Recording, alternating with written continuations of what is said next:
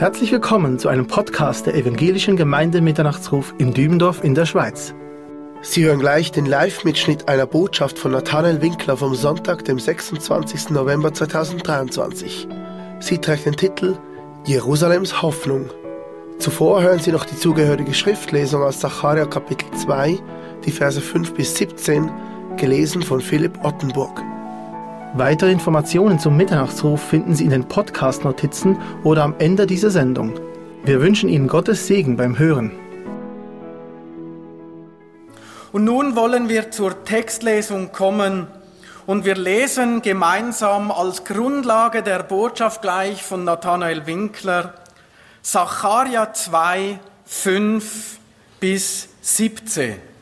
Und ich hob meine Augen auf und schaute und siehe, da war ein Mann, der hatte eine Messschnur in der Hand.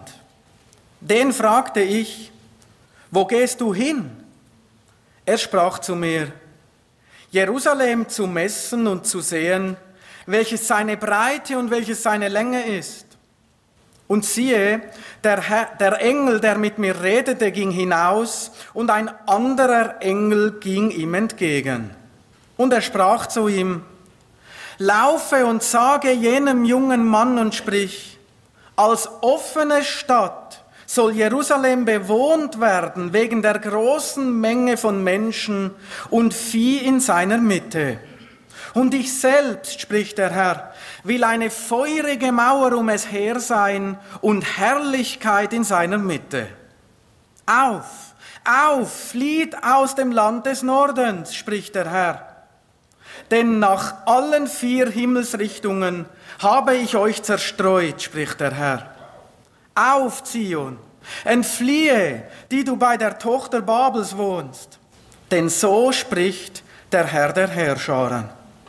Nachdem die Herrlichkeit erschienen ist, hat er mich zu den Heidenvölkern gesandt, die euch geplündert haben. Denn wer euch antastet, der tastet seinen Augapfel an.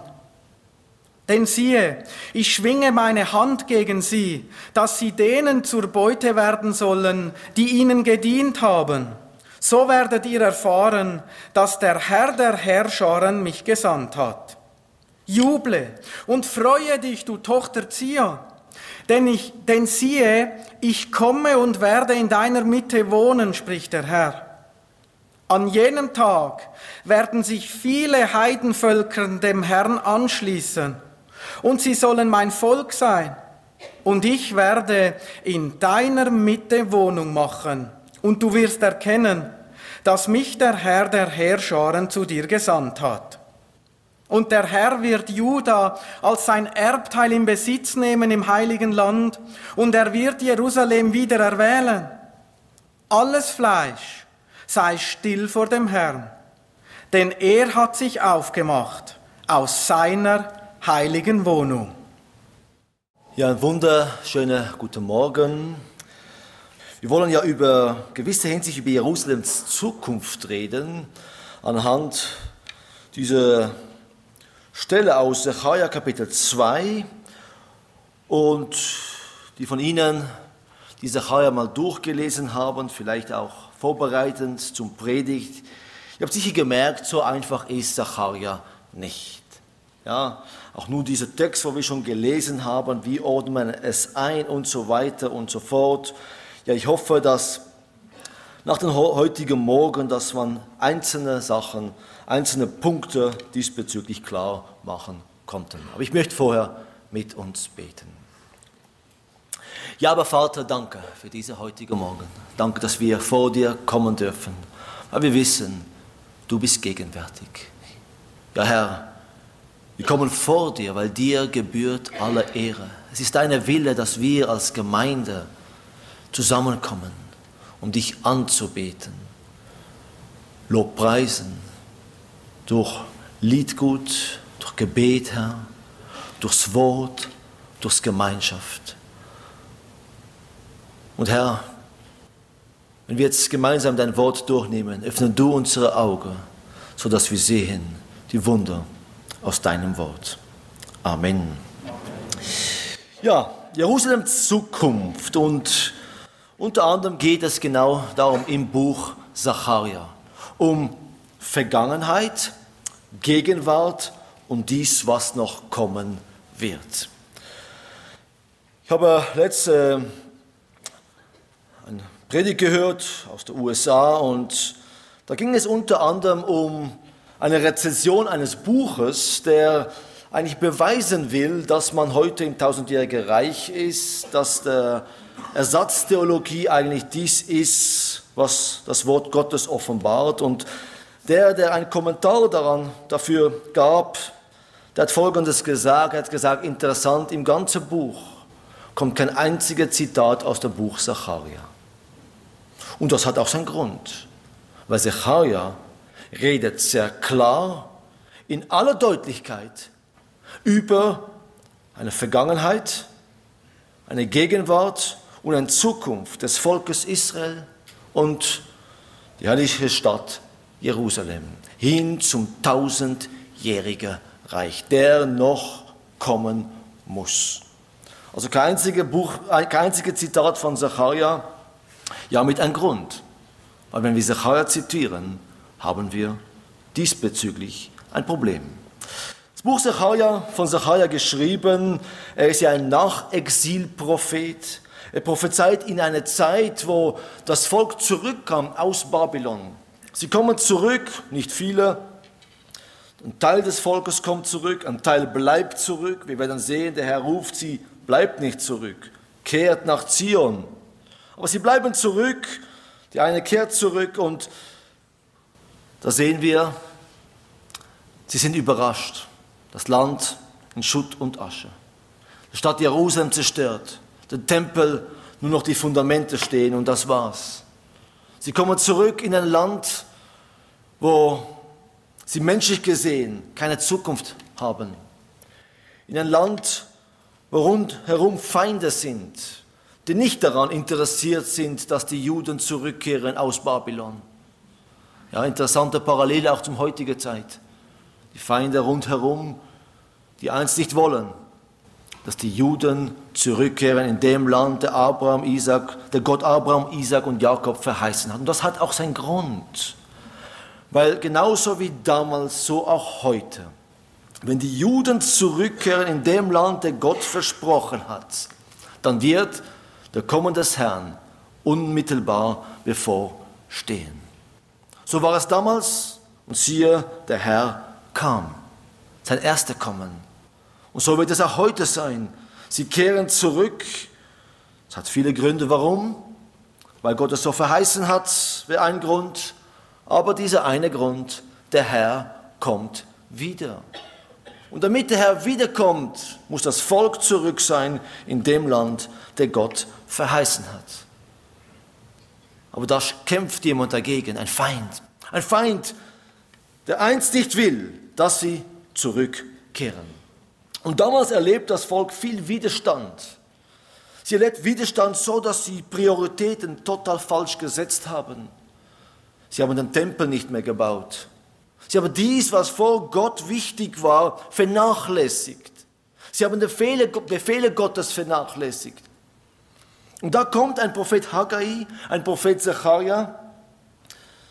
Der Statthalter damals war ja Zerubabel. Der hohe Priester, interessant, der hieß Jeshua. Ja, der gleiche Name wie unser Herr auch später hatte, Jesus. Auch dies hat definitiv eine Botschaft damals gehabt, in eine zukünftige, der noch kommen muss. Aber in dieser Zeit kommt ein Haggai, kommt eine Zacharia.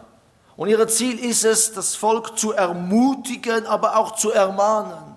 Ermutigen, der Herr ist mit euch, der Herr ist bei euch, der Herr hat eine wunderbare Zukunft für euch. Deshalb stellt eure Prioritäten richtig.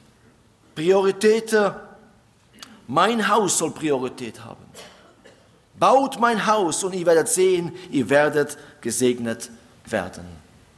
Und dies gelingt auch einem Haggai und Zacharia. Wir sehen auch dies in Buch Ezra und Nehemia, diese ganze Geschichte des Tempelsbaus, der zweite Tempel, des Tempel des Zerubabels, hin später zu dem Mauerbau der Stadt Jerusalem. Gott hat in allem Gelingen geschenkt. Dann aber, wo sie Prioritäten richtig gesetzt haben. Was interessant ist im Buch Sacharja, und noch vor wir das Interessante sehen, lesen wir einen Vers, den ich so sehr oft zitiere, aus Johannes Kapitel 5, Vers 39. Johannes 5, Vers 39. Da lesen wir, wie Jesus die Schriftgelehrten und Pharisäer sagt, ihr forscht die Schriften, weil ihr meint, in ihnen das ewige Leben zu haben. Und sie sind es, die von mir Zeugnis geben. Ihr forscht die Schriften. Welche Schriften? Das Alte Testament. Und das Buch Zacharia, Geschwister, ist so faszinierend, weil in jedem Kapitel und immer wieder, mehrmals, kommt der Sohn Gottes, der Engel des Herrn vor. vor.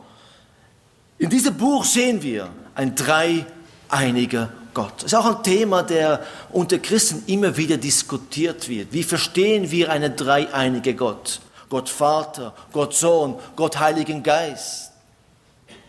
Wie verstehen wir es? Wie können wir es einordnen? Weil Gott Vater ist nicht Gott Sohn und Gott Sohn ist nicht Gott Heiliger Geist und Gott Heiliger Geist ist nicht Gott Vater. Und trotzdem sind sie eins. Unterschiede aber eins. Und im Buch Zachai haben wir einen Einblick in Bezug auf dieses Verhältnis Gott Vater und Gott Sohn und Wirke des Heiligen Geistes. Zacharia weiß, sagt über den Messias mehr als jeder andere Prophet. Ja, Jesaja ist ja auch so. Jesaja ist durch und durch messianisch. Aber im Buch Zacharia geht es in jedem einzelnen Kapitel um irgendwie der Zukünftige, der noch kommen muss, der, der immer schon da war, der der Mensch werden wird, der Knechtgestalt annehmen wird. All dies haben wir im Buch Sacharja.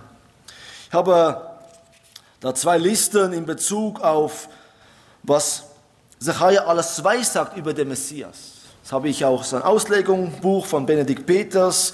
Ich möchte die einzelnen Punkte kurz vorlesen. Sacharja weissagt über den Messias folgendes.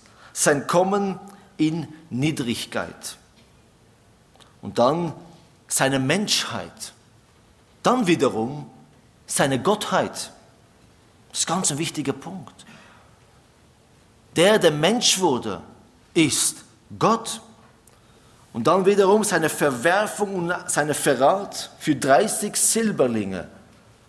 Es ist faszinierend, wie es in Kapitel 11 dies vorausprophezeit wird, wie der Bezug ganz klar auf der Messias ist und dann wiederum diese Erfüllung, wo wir im Neuen Testament sehen.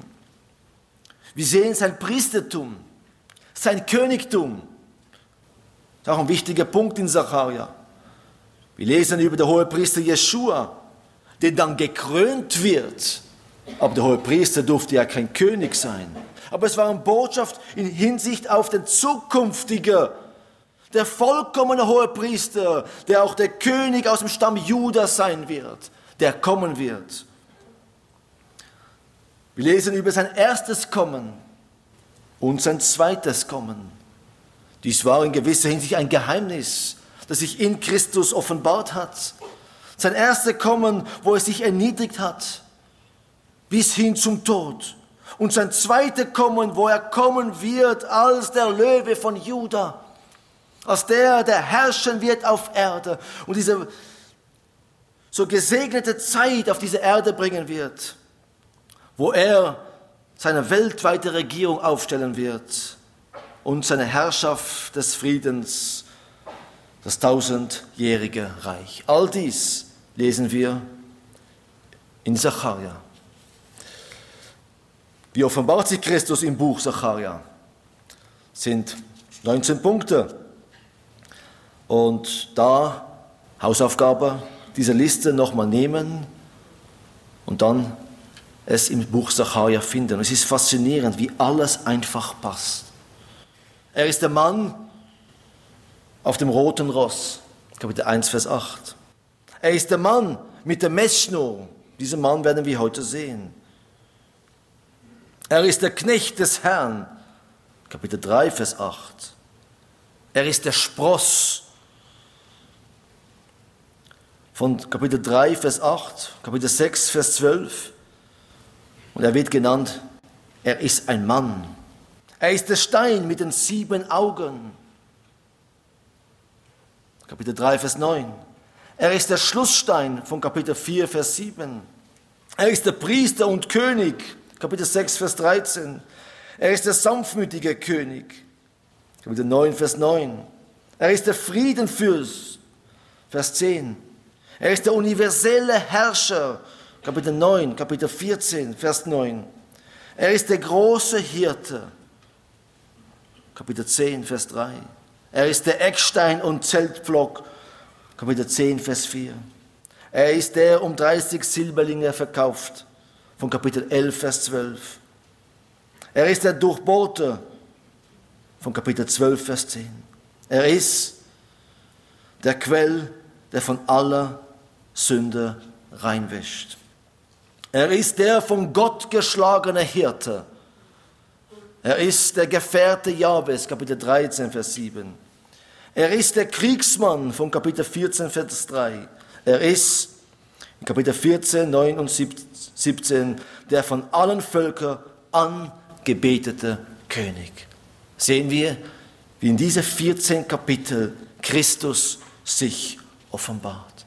Es ist ein faszinierendes Buch. Wir durften letzte Woche das ganze Buch Sacharja durchnehmen. Es waren elf intensive Lektionen. Ich muss euch ganz ehrlich beichten, wir sind nicht wirklich ganz fertig geworden. Die letzte Lektion waren dann drei Kapitel in Überflug. Das Buch ist so intensiv, da hat so vieles drin in Bezug auf was war, was ist und was noch sein wird. Und vor allem eine Person im Mittelpunkt, Jesu Christi. Und dieses Buch geht es eher um Israel, um Jerusalem.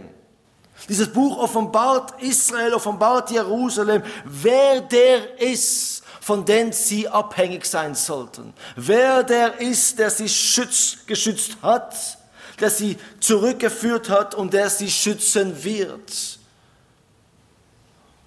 Wer der Quell des Heils ist für Israel. Ja, in diesem ganzen Buch Sacharja ist Schwerpunkt der Messias und sein Wirken an Israel und wiederum durch Israel an aller Welt. Wir können das Buch Sacharja in zwei Hauptteile teilen. Die Verse, Kapitel 1 bis 8, Botschaft zur Gegenwart Jerusalem, die aber uns führen weit hinaus in die Zukunft. Das werden wir jetzt auch in Kapitel 2 sehen. Es ist eine Ermutigung für den Gegenwart und eine Botschaft über dies, was noch in der Zukunft kommen wird. Und dann Kapitel 9 bis 14 Botschaften zu ferneren und fernsten Zukunft Jerusalem hin ins tausendjährige Reich hinein. In Kapitel 1 bis 6 bekommt Zechariah acht Nachtgesichter. Acht Nachtgesichter, die er vom Herrn einen Einblick bekommt auf Gottes Plan und auf Gottes Wirken am Volk. Und der unmittelbare Wirken und in Bezug auf das Zukunft, der noch kommen wird. Und so möchten wir heute Morgen, wir haben die Verse gelesen, die Verse 5 bis 17 gemeinsam durchnehmen. In Kapitel 1, Vers 16 und 17, ich möchte es lesen. Darum so spricht der Herr, ich habe mich Jerusalem wieder voll Erbarmen zugewandt. Mein Haus soll darin gebaut werden, spricht der Herr der Herrscher. Und man wird die Messschnur ausspannen über Jerusalem. Verkündige ferner und spricht, so spricht der Herr der Herrscher. Meine Städte sollen wiederum von Guten überfließen und der Herr wird Zion wieder trösten und Jerusalem wieder erwählen. Wir sehen, der Messschnur, der wir gerade auch noch sehen werden, haben wir auch in Kapitel 2 schon gelesen. Wir lesen immer wieder, wie Gott Israel wieder erwählen oder Jerusalem wieder erwählen wird. Das heißt wiederum, er wird sie auch mal auf Seite tun. Aber dann wiederum wird er sie wieder aufnehmen. Es ist ein Handel Gottes an Jerusalem, der nicht direkt abhängig ist von den Menschen, sondern von Gott, weil er es so will. In diese zwei Versen sehen wir, Jerusalem und Juda sollen überfließen von Guten. Und der Herr wird Jerusalem noch erwählen. In unserem Abschnitt, die Verse 5 bis 17, da lesen wir über vier Segnungen. Über Leben, Vers 8, über Sicherheit, der ergeben wird, und über Aussonderung. Gott selbst wird in seiner Mitte sein, die Verse 9 und 14, und Heil. Viele Nationen werden sich zum Herrn bekehren und er wird ihr Gott sein. Wir werden sehen, dieser Text redet nicht direkt über das erste Kommen, sondern primär über den zweiten Kommen des Herrn. wenn wir das Buch Zachariah so für uns durchnehmen, auch wenn es Rede an Israel ist, an Jerusalem, können wir durch das ganze Buch sehr viel Anwendungen nehmen, auch für uns heute und jetzt. Sehr viel lernen von diesen Prinzipien, welche Gott dem Volk gibt. Zum Beispiel Vers 10. Auf, auf, flieht aus dem Land des Nordens, spricht der Herr, denn nach allen vier Himmelsrichtungen habe ich euch zerstreut, spricht der Herr. Auf, Zion, Entfliehe, die du bei der Tochter Babels wohnst. Wir kommen noch Gott dazu. Also, wir können sehr viel auch für uns persönlich ne-, nehmen. In Vers 5 lesen wir, und ich hob meine Augen auf und schaute. Also wir haben da ein, ein Bild, der Gott an Zacharia gibt. Und so sollten wir es auch verstehen. Und in dieser Nachtgesicht sieht er Folgendes. Und siehe, da war ein Mann, der hatte eine Messschnur in der Hand. Den fragte ich, wo gehst du hin? Er sprach zu mir, Jerusalem zu messen und zu sehen, welche seine Breite und welche seine Länge ist. Also dieser Mann hat ein Messschnur in der Hand. Nun, wer ist dieser Mann? Dieser Mann dieser Ausdruck Mann wird in Zacharia dreimal benutzt. Zum Beispiel Kapitel 1, Vers 8, da lesen wir, ich schaute bei Nacht und siehe, ein Mann riet auf einem rötlichen Pferd und er hielt zwischen den Myrten, die im Talgrund stehen. Auch dieses Bild hat eine Botschaft an Israel, auch wenn ihr im Talgrund sind, auch wenn alles anders aussieht als gut, ich bin dennoch bei euch, weil wer ist dieser Mann auf dem rötlichen Pferd? Lesen wir Vers 10. Und der Mann, der zwischen den Myrten hielt, antwortete und sprach, das sind die, welche der Herr ausgesandt hat, die Erde zu durchstreifen. Und jetzt wird erklärt, wer dieser Mann ist, Vers 11, und sie antwortet dem Engel des Herrn, der zwischen den Myrten hielt. Also der Mann ist der Engel des Herrn. Der Engel des Herrn sehen wir schon am Anfang der Geschichte Israels, wie er sich ein Abraham offenbart, ein Isaac, ein Jakob offenbart. Die Geschichte Mose oder die ganze Geschichte Israel ist der Engel des Herrn gegenwärtig. Er ist der, der sie aus Ägypten herausgeholt hat. Wir lesen wie Gott, der Vater sagt, der Engel des Angesichts Gottes wird euch aus Ägypten, er wird vor euch gehen. Der Engel des Angesichts Gottes ist der Engel des Herrn. Er ist der Mann. Und was hat der Mann? Und nochmal Vers 5, Sacharja 2. Da war ein Mann, der hatte eine Messschnur in der Hand. Ein Messschnur in der Hand. Um was geht es da? Der Messschnur sehen wir mehrmals im Wort Gottes. Es geht in diesem Kontext erstmal, der Mann ist Christus. Der Segen kommt von Christus. In ihm und, und durch ihn erbt das Volk Gottes alles. Israel soll wie die Gemeinde erkennen, der Segen kommt von wem? Von Christus. Er hatte Meschno in der Hand. Ja, er geht ja Jerusalem messen. Messen heißt, die Größe eines Erbes und damit das Maß des Segens festzulegen und zuzuteilen. Die Stadt Jerusalem soll durch Gottes gnädiges Wirken den ihr zugewiesenen Platz und das Vollmaß des ihr zugedachten Segens bekommen. Und das lesen wir nochmal in Kapitel 14, die Verse 9 bis 10. Es geht um diese Stadt Jerusalem, um ihre Zukunft. Und in Verse 9 bis 10, Zechariah Kapitel 14, 9 und 10 lesen wir. Zechariah 14, Kapitel 9, äh, Vers 9 und 10. Und der Herr wird König sein über die ganze Erde. An jenem Tag wird der Herr der Einzige sein und sein Name der Einzige. Das ganze Land von Gebea bis Rimon, südlich von Jerusalem, wird sich verwandeln wie die Arava. Und Jerusalem wird erhöht sein und an seine Städte bewohnt werden, vom Tor Benjamin bis an die Stelle des ersten Tors, bis an das Ektor und vom Turm Hananel bis zu den Keltern des Königs. Wir haben da eine Beschreibung, wie die Stadt einmal sein wird. Eine Stadt, der über alle anderen Städte der Welt steht, wo der Herr selbst wohnen wird. Als der Herr, der Engel des Herrn, der Mann, was tut er? Er sprach zu mir, Jerusalem zu messen und zu sehen, welche seine Breite und welche seine Länge ist. Er misst den Segen. Und wichtig, das interessanter Gedanke, es ist ein zweidimensioner Segen. Das heißt, eine irdische Segen, weil die Gemeinde, ihre Segen ist dreidimensional.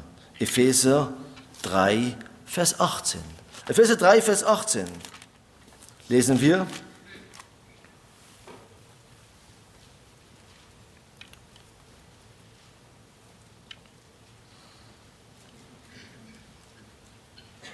Lese ab Vers 17, Epheser 3, ab Vers 17 und 18, dass der Christus durch den Glaube in eurem Herzen wohne, damit ihr in Liebe gewurzelt und gegründet, dazu fähig seid, mit allen Heiligen zu begreifen, was die Breite, die Länge, die Tiefe und die Höhe sei.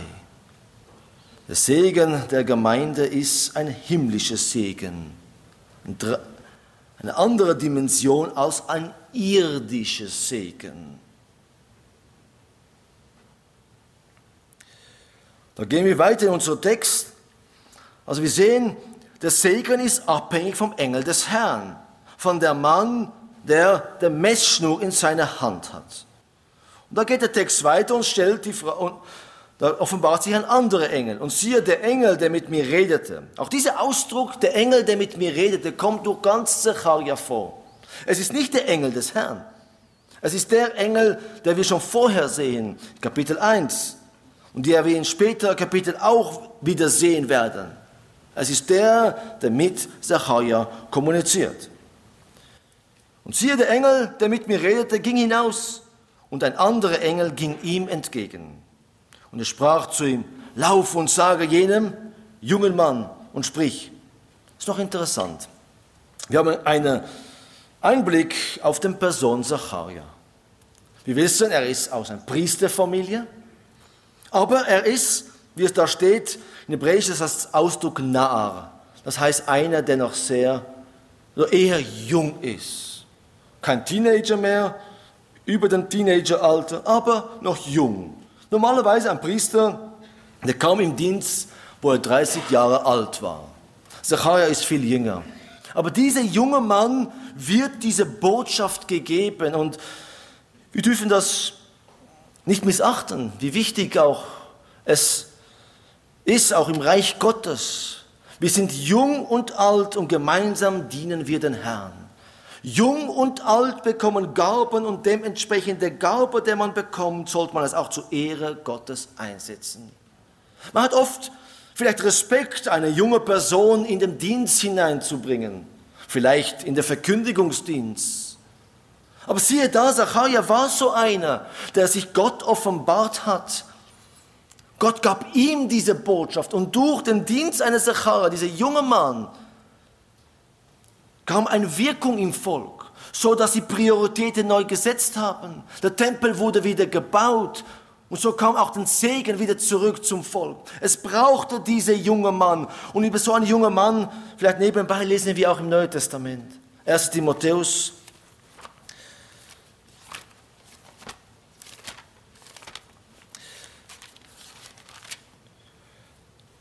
Erst Timotheus Kapitel 4. Und für all die jungen Männer und Frauen unter uns, die vielleicht denken, ja, jetzt bin ich berufen in den Dienst. Ja, das sehen wir tatsächlich in Vers 12 einen Timotheus, auch jung im Alter. Und da sagt Paulus, niemand verachtet dich wegen deiner Jugend. Und dann kommt Timotheus, du bist wohl jung.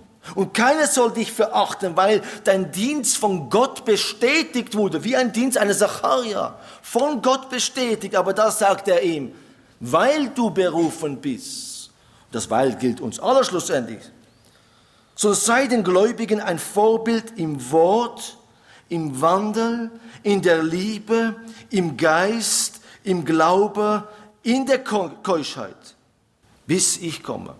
Bis ich komme, können wir natürlich auch es, es geht auch um Paulus, bis er kommt, aber bis der Herr kommt. Sei nochmal, du bist jung, aber genau darum. Was sind deine geistlichen Qualitäten als junge Person? Und so eine war Zacharia, er war jung, aber wir sehen durch sein ganzes Auftreten, durch diese Prophezeiung, die er gab, diese Verantwortung, welche Gott einem jungen Mann gab. Und es hat sich bestätigt in seinem Dienst. Nochmal Vers 8. Und er sprach zu ihm, lauf und sage jenem jungen Mann und sprich, als offene Stadt soll Jerusalem bewohnt werden, wegen der großen Menge von Menschen und Vieh in seiner Mitte. Und dieser Vers sollte diese Botschaft sollte jetzt auch als Ermutigung dienen für das Volk damals. Weil was haben wir? Feinde rundherum. Und weil Feinde da sind, braucht es eine Stadt mit einer Mauer, wo das Volk auch Schutz findet. Und da sagt Gott, diese Stadt wird so sein, dass es so groß wird, dass die Mauer, wo jetzt schon da ist, nicht reicht. Also eigentlich will er sie ermutigen, wenn ich für euch bin, wer kann gegen euch sein? Also der Herr ermutigt sie. Und das lesen wir Vers 9. Und ich selbst, spricht der Herr, will eine feurige Mauer um es her sein und Herrlichkeit in seiner Mitte. Ich selbst, sagt der Herr. Der Schutz, welcher ihr habt, ist nicht von Menschen, sondern es ist meine Gegenwart in eurer Mitte. Und Geschwister, das gilt auch uns. Christus in uns. Christus in unserer Gemeinde. Er gibt uns Schutz. Er gibt uns Sicherheit. Er gibt uns Zuversicht. Er gibt uns Perspektive. Er gibt uns Hoffnung. Durch ihn werden wir Berge versetzen.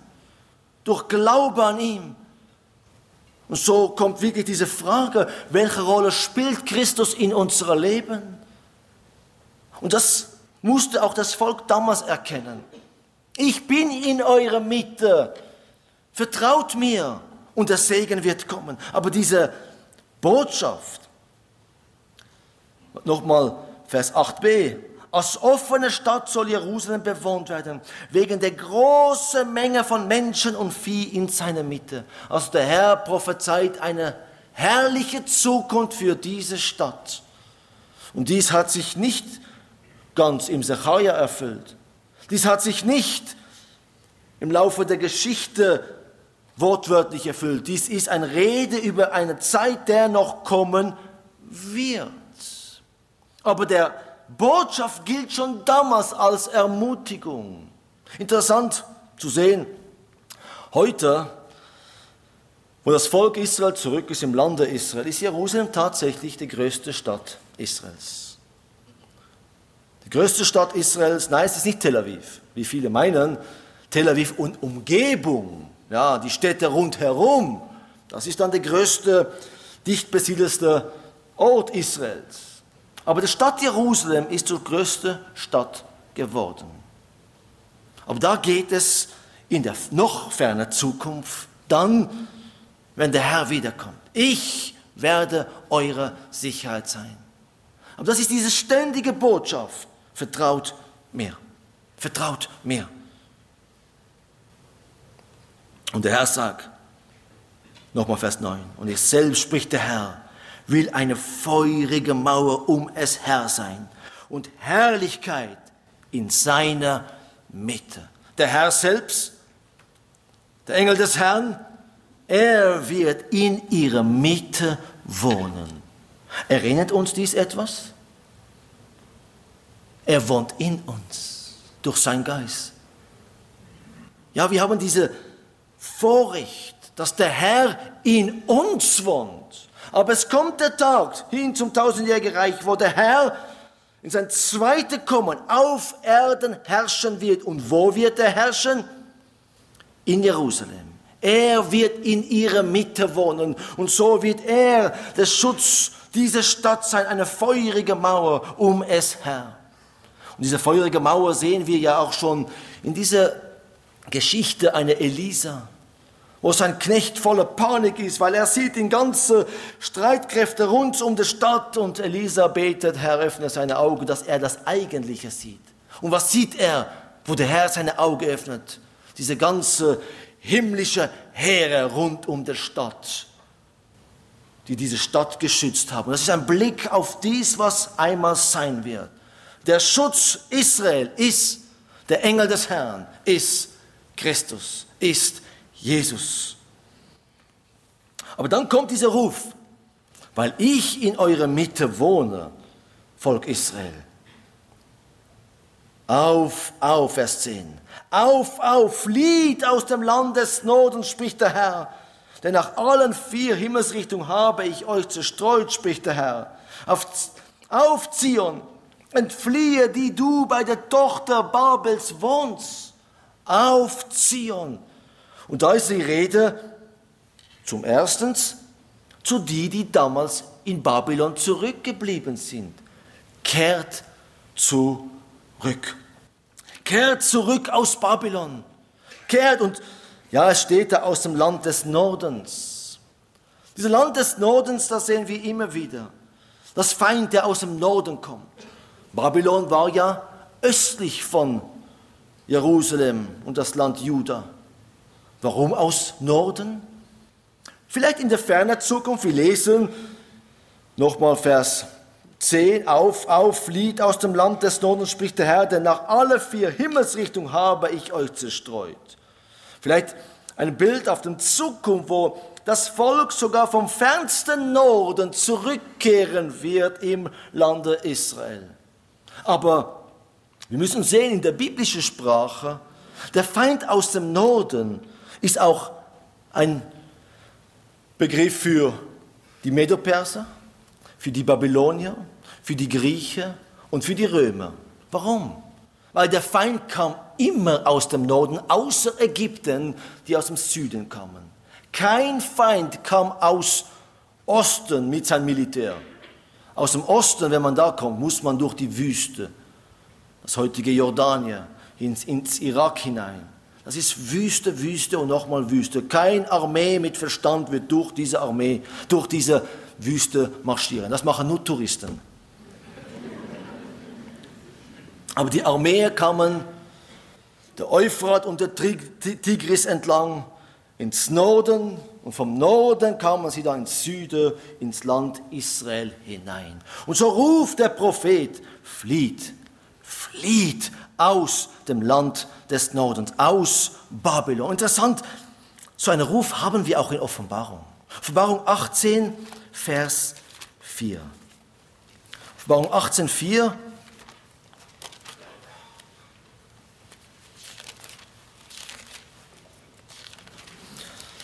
(18,4), da lesen wir, da geht es um das Gericht über Babylon. Ich verstehe das Gericht über Babylon, Babylon als ein Weltsystem, als der Gottlosigkeit der, der Welt, in dem wir leben. Und das Gericht über dieses ganze gottlose System. Und da lesen wir Vers 4, und ich hörte eine andere Stimme aus dem Himmel, die sprach, geht hinaus aus ihr, mein Volk, damit ihr nicht ihrer Sünde teilhaftig werdet und damit ihr nicht von ihren Plagen empfangt. Das ist der gleiche Ruf, wie wir da in Zacharia sehen. Aufziehe und entfliehe, die du bei der Tochter Babels wohnst. Babels war ein Bild für was? Für das Gottlosigkeit, für Götzedienst, für ein Weltsystem, in dem ihr Zion nichts verloren habt. Ihr habt mit diesem Weltsystem nichts zu tun. Und da sehen wir auch, Gott ruft sein Volk, Babylon zu fliehen. Das ist ein Ruf, der auch in der Endzeit kommen wird.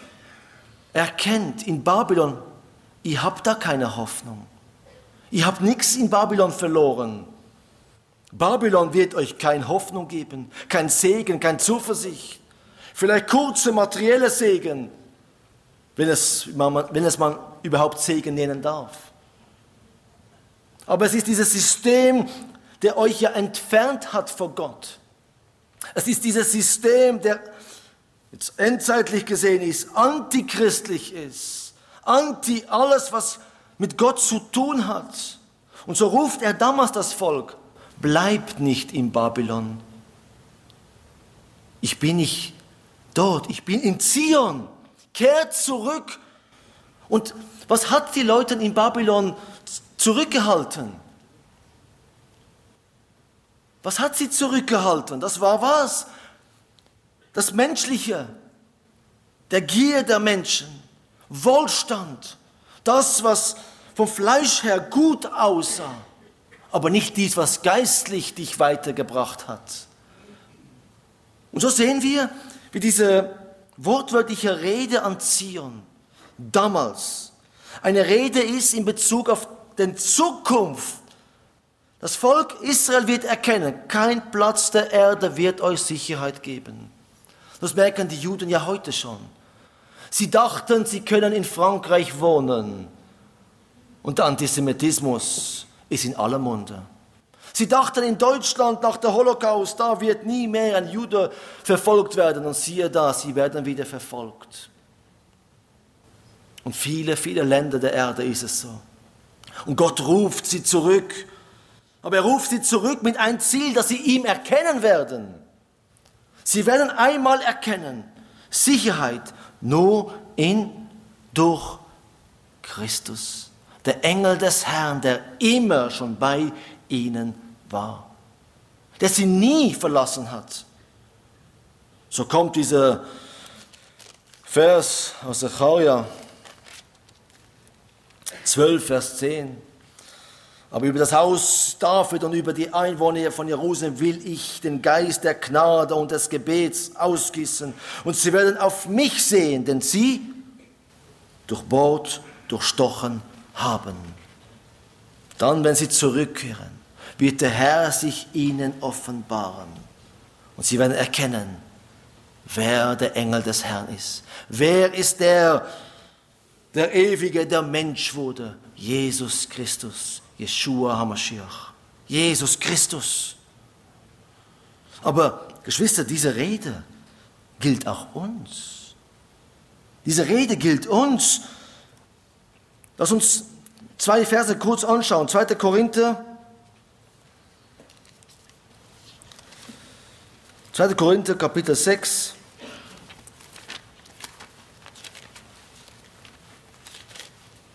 Sechs, da lesen wir.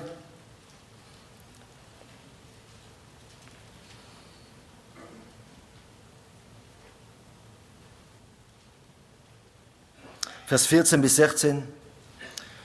zieht nicht in einem fremden Joch mit Ungläubigen. Denn was haben Gerechtigkeit und Gesetzlosigkeit miteinander zu schaffen? Und was hat das Licht für Gemeinschaft mit der Finsternis? Wie stimmt Christus mit Belial überein? Oder was hat der Gläubige gemeinsam mit dem Ungläubigen? Wie stimmt der Tempel Gottes mit Götzenbilder überein? Denn ihr seid ein Tempel des lebendigen Gottes. Wie Gott gesagt hat, ich will in ihnen wohnen und unter ihnen wandeln und will ihr Gott sein und sie sollen mein Volk sein. Da ist eine Rede an uns Gemeinde. Sehen wir die wunderbare Parallele für die Zukunft Israel, der noch kommen wird? Aber es ist die Ruf heute und jetzt an uns Gemeinde. Zieht aus, aus Babylon. Zieht aus, geht weg von all dies, was euch wegführt oder was nicht Gott schlussendlich meint. Aber Geschwister, heute, mehr als je zuvor in der letzten, ich würde sagen, fast sagen 2000 Jahren, aber heute haben wir eine Verführung, die wir früher nicht kannten. Es ist eine allgegenwärtige Verführung. Ich habe einen jungen Mann, äh, einen Pastor, Entschuldigung, aus, der, aus Israel, ich habe diese Andacht den Jugendlichen auch weitergeschickt. Er hat sich die Frage gestellt, wie ist es möglich, dass so viele junge Leute in Europa Israel hassen? Wie ist es möglich? Und er sagt, es ist möglich weil sie sich an einem sehr niedrigen Niveau von Medien sich orientieren. Und diese Medien heißt TikTok, Instagram und vieles solcher ähnlicher. Sie schauen Kurznachrichten mit dem niedrigsten Niveau, wo das Antisemitismus den Menschen groß gemacht wird. Und kein Wunder, wenn sie von dem geprägt sind und nicht gelernt haben, in die Tiefe hineinzugehen, zu forschen, die Fakten zu sehen, werden sie dementsprechend auch immer gottloser und es ist ein offener Tor für den Teufel selbst. Er geht umher. Er sucht. Und deshalb, er sagt, flieht aus Babylon. Geschwister, das gilt auch diese Medien. Wenn da steht, flieht, dann gilt es für diese Medien, lass es hinter dir. Jetzt denkt der eine oder andere, ja, aber es gibt ja vieles Gutes auch darin. Das stimmt, aber nur sehr wenig. Warum? Weil jeder, der in dieser Medien ist, nochmal TikTok, Instagram und ja, es gibt noch viele andere Namen.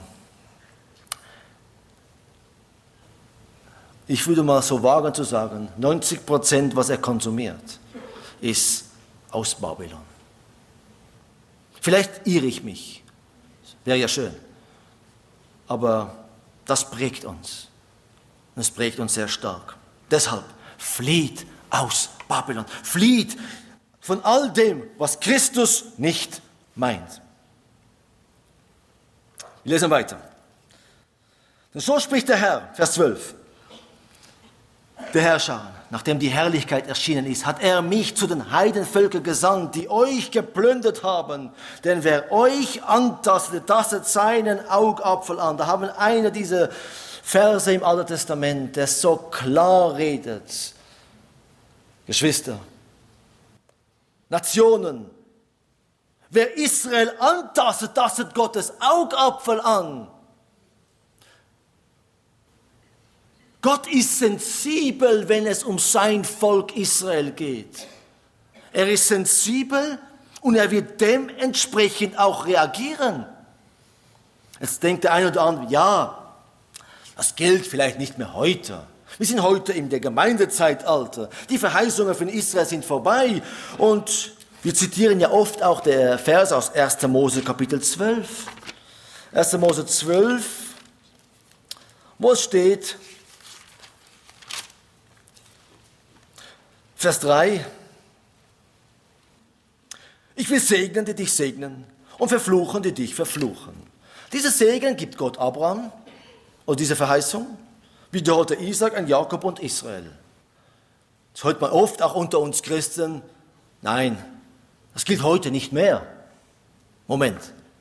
Wenn dies heute nicht mehr gilt, Warum gilt dann der zweite Teil dieses Verses, wo es steht, und in dir sollen gesegnet werden alle Geschlechter auf der Erde.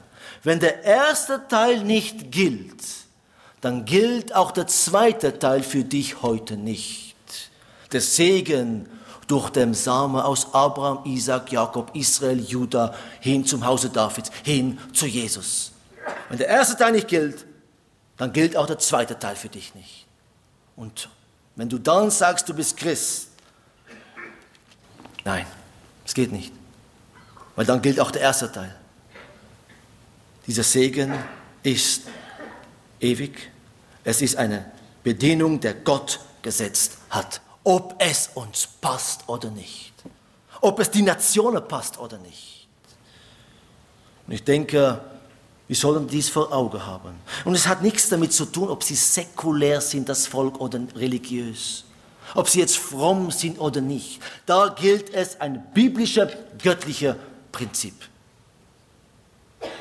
der seine ewige Gültigkeit hat. Nochmal. Denn wer euch antastet, der tastet seinen Augapfel an. Nehmt eure Finger, probiert eure Augapfel zu berühren. Nein, macht das nicht. Aber es geht gar nicht. Und wenn ihr es mal richtig probiert, viel Glück. Eure Augen schließt sich sofort. So reagiert Gott. Er ist sensibel, wenn es um sein Volk geht. Ja, Geschwister, er ist auch sensibel, wenn es um uns Gemeinde geht. Sein Leib.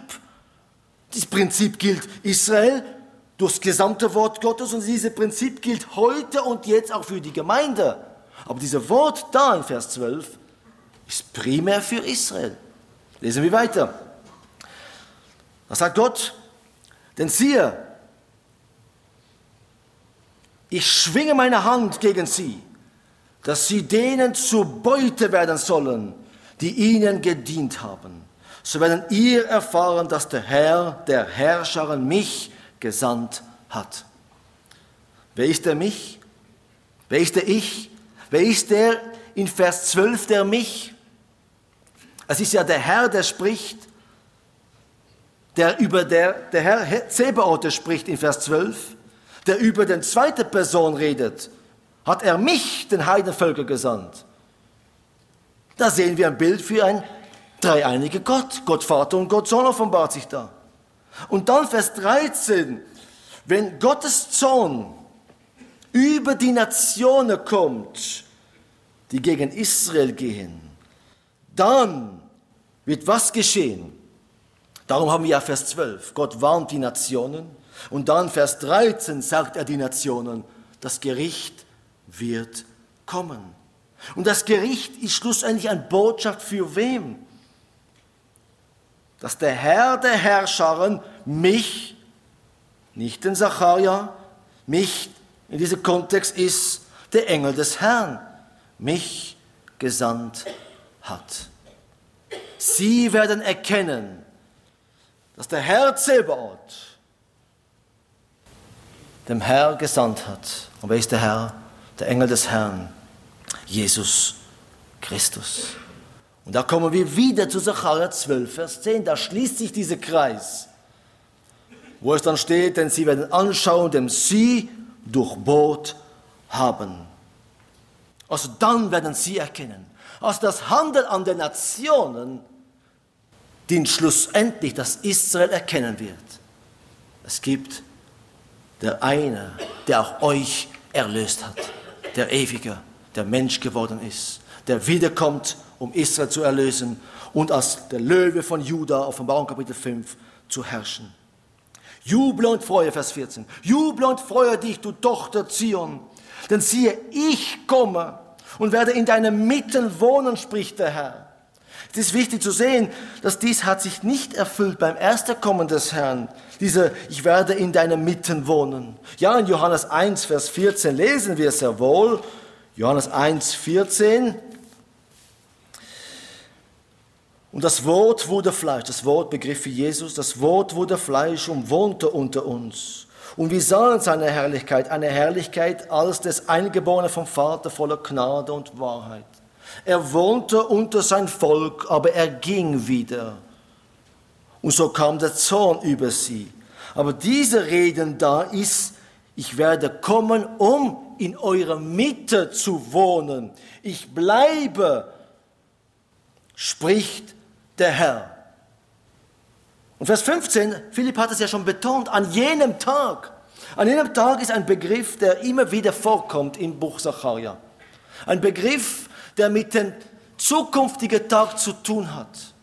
Mit einem Tag, wo das Gericht über diese Erde kommen wird, wo der Herr sein Volk wieder aufnehmen wird. An jenem Tag werden sich viele Heidenvölker dem Herrn anschließen. Und sie sollen mein Volk sein. Und ich werde in deiner Mitte Wohnung machen. Und du wirst erkennen, dass mich der Herr, der Herrscher, zu dir gesandt hat. Dies wird sich in der Zukunft erfüllen. Aber auch die Gemeinde erfüllt dies, was da in Vers 15 steht. Weil durch die Gemeinde soll Israel erkennen, wer Christus ist. Lass uns ganz schnell öffnen, Römer Kapitel 11.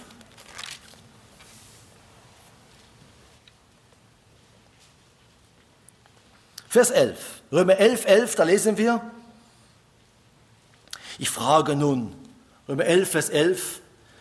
Ich frage nun,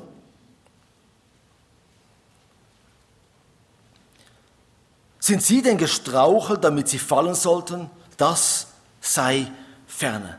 Sondern durch ihren Fall wurde das Heil den Heiden zuteil, um sie zur Eifersucht zu reizen. Und jetzt Vers 12. Wenn aber ihr Fall der Reichtum der Welt und ihrer Verlust der Reichtum der Verheilten geworden ist, wie viel mehr ihre Fülle. Also so bestätigt Römer Kapitel 11, Vers 11 und 12, dass die Gemeinde es nur teils erfüllt. Die Gemeinde erfüllt es, um Israel zur Eifersucht zu reizen. Aber dann wird Israel ihn wieder aufnehmen. Und dann, was steht da? Welcher Segen wird dies sein, Vers 12 von Römer 11? Wie viel mehr ihre Fülle. Wenn das erste Mal, dann, wenn sie ihm abgelehnt haben, es so eine Segen für die Nationen kam, dass wir heute da sitzen, Gott loben und preisen, Gott anbeten, der Gott Abraham, Isaac und Jakob durch Jesus Christus. Was wird es sein, wenn der Herr selbst sich wieder offenbaren wird und sein Volk ihn annehmen wird? Welcher Segen wird dies auf unserer Erde sein? Ja, dann wird das tausendjährige Friedenreich, wo Christus selbst nicht distanziert irgendwo lebt, sondern auf Erde. Er wird unten den Menschen weilen. Und so lesen wir Vers 16. Und der Herr wird Juda sein Erbteil in Besitz nehmen im heiligen Land. Vielleicht ganz noch ein kurzer Satz zum Schluss. Heiligen Land kommt nur davor. Ja, wir reden über Israel, das heilige Land. Aber was macht das Land heilig. Dieser Ausdruck heiliger Boden haben wir auch in 2. Mose 25, Vers 8. Und warum war das Boden, den Boden heilig? Weil Gott sich, der Engel des Herrn interessanterweise, da offenbart sich Christus und es zeigt, und es wird geschrieben, es ist Gott, der sich Mose durch den brennenden Busch offenbart, der Busch, der nicht verzehrt wird. Und dann sagt der Herr, es ist ein heiliger Boden. Zieh deine Schuhe aus. Was macht dieser Boden heilig? Der Gegenwart Gottes. Und somit ist das Land heute noch nicht das heilige Land. Auch wenn wir es gerne so mal erwähnen. Ja, sie ist ja abgesondert schlussendlich für Gott. Aber was macht sie heilig? Der Gegenwart Gottes. Dann, wenn Christus wiederkommt, und auf Erde in Jerusalem herrschen wird. Und dann lesen wir, und er wird Jerusalem wieder erwählen. Wieder erwählen betont, er hat sie auf kurze Zeit auf Seite gelegt. Und der Herr selbst sagt es auch in Lukas 23, dass er sie, nein 21, Entschuldigung, er sagt, Jerusalem wird zertreten bis zur Zeit des Ende. Aber dann wird er sie wieder erwählen. Alles Fleisch sei still vor dem Herrn, denn er hat sich aufgemacht aus seinem heiligen Wohnung. Dies kommt noch, wo jeder Mensch, jeder Knie sich beugen wird vor dem Herrn und erkennen, er ist der Gott Abraham, Isaac und Jakob. Und Israel wird ihm erkennen, denn sie durchbohrt haben. Und sie werden weinen über ihn, weil sie werden erkennen, 2000 Jahre Nein zu unserem Herr und Erlöser. Ja, Geschwister, Israel hat eine wunderbare Hoffnung. Und sie sind heute zurück in dem Land. Warum? Weil der Herr wieder kommt. Der Herr kommt bald. Amen. Ich möchte mit uns beten.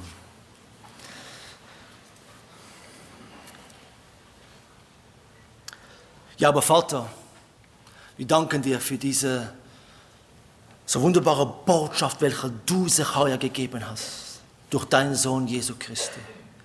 Für diese Offenbarung an dein Volk damals. Ich lasse euch nicht allein. Ich bin bei euch. Und Herr, dieser Ruf gilt ja auch uns.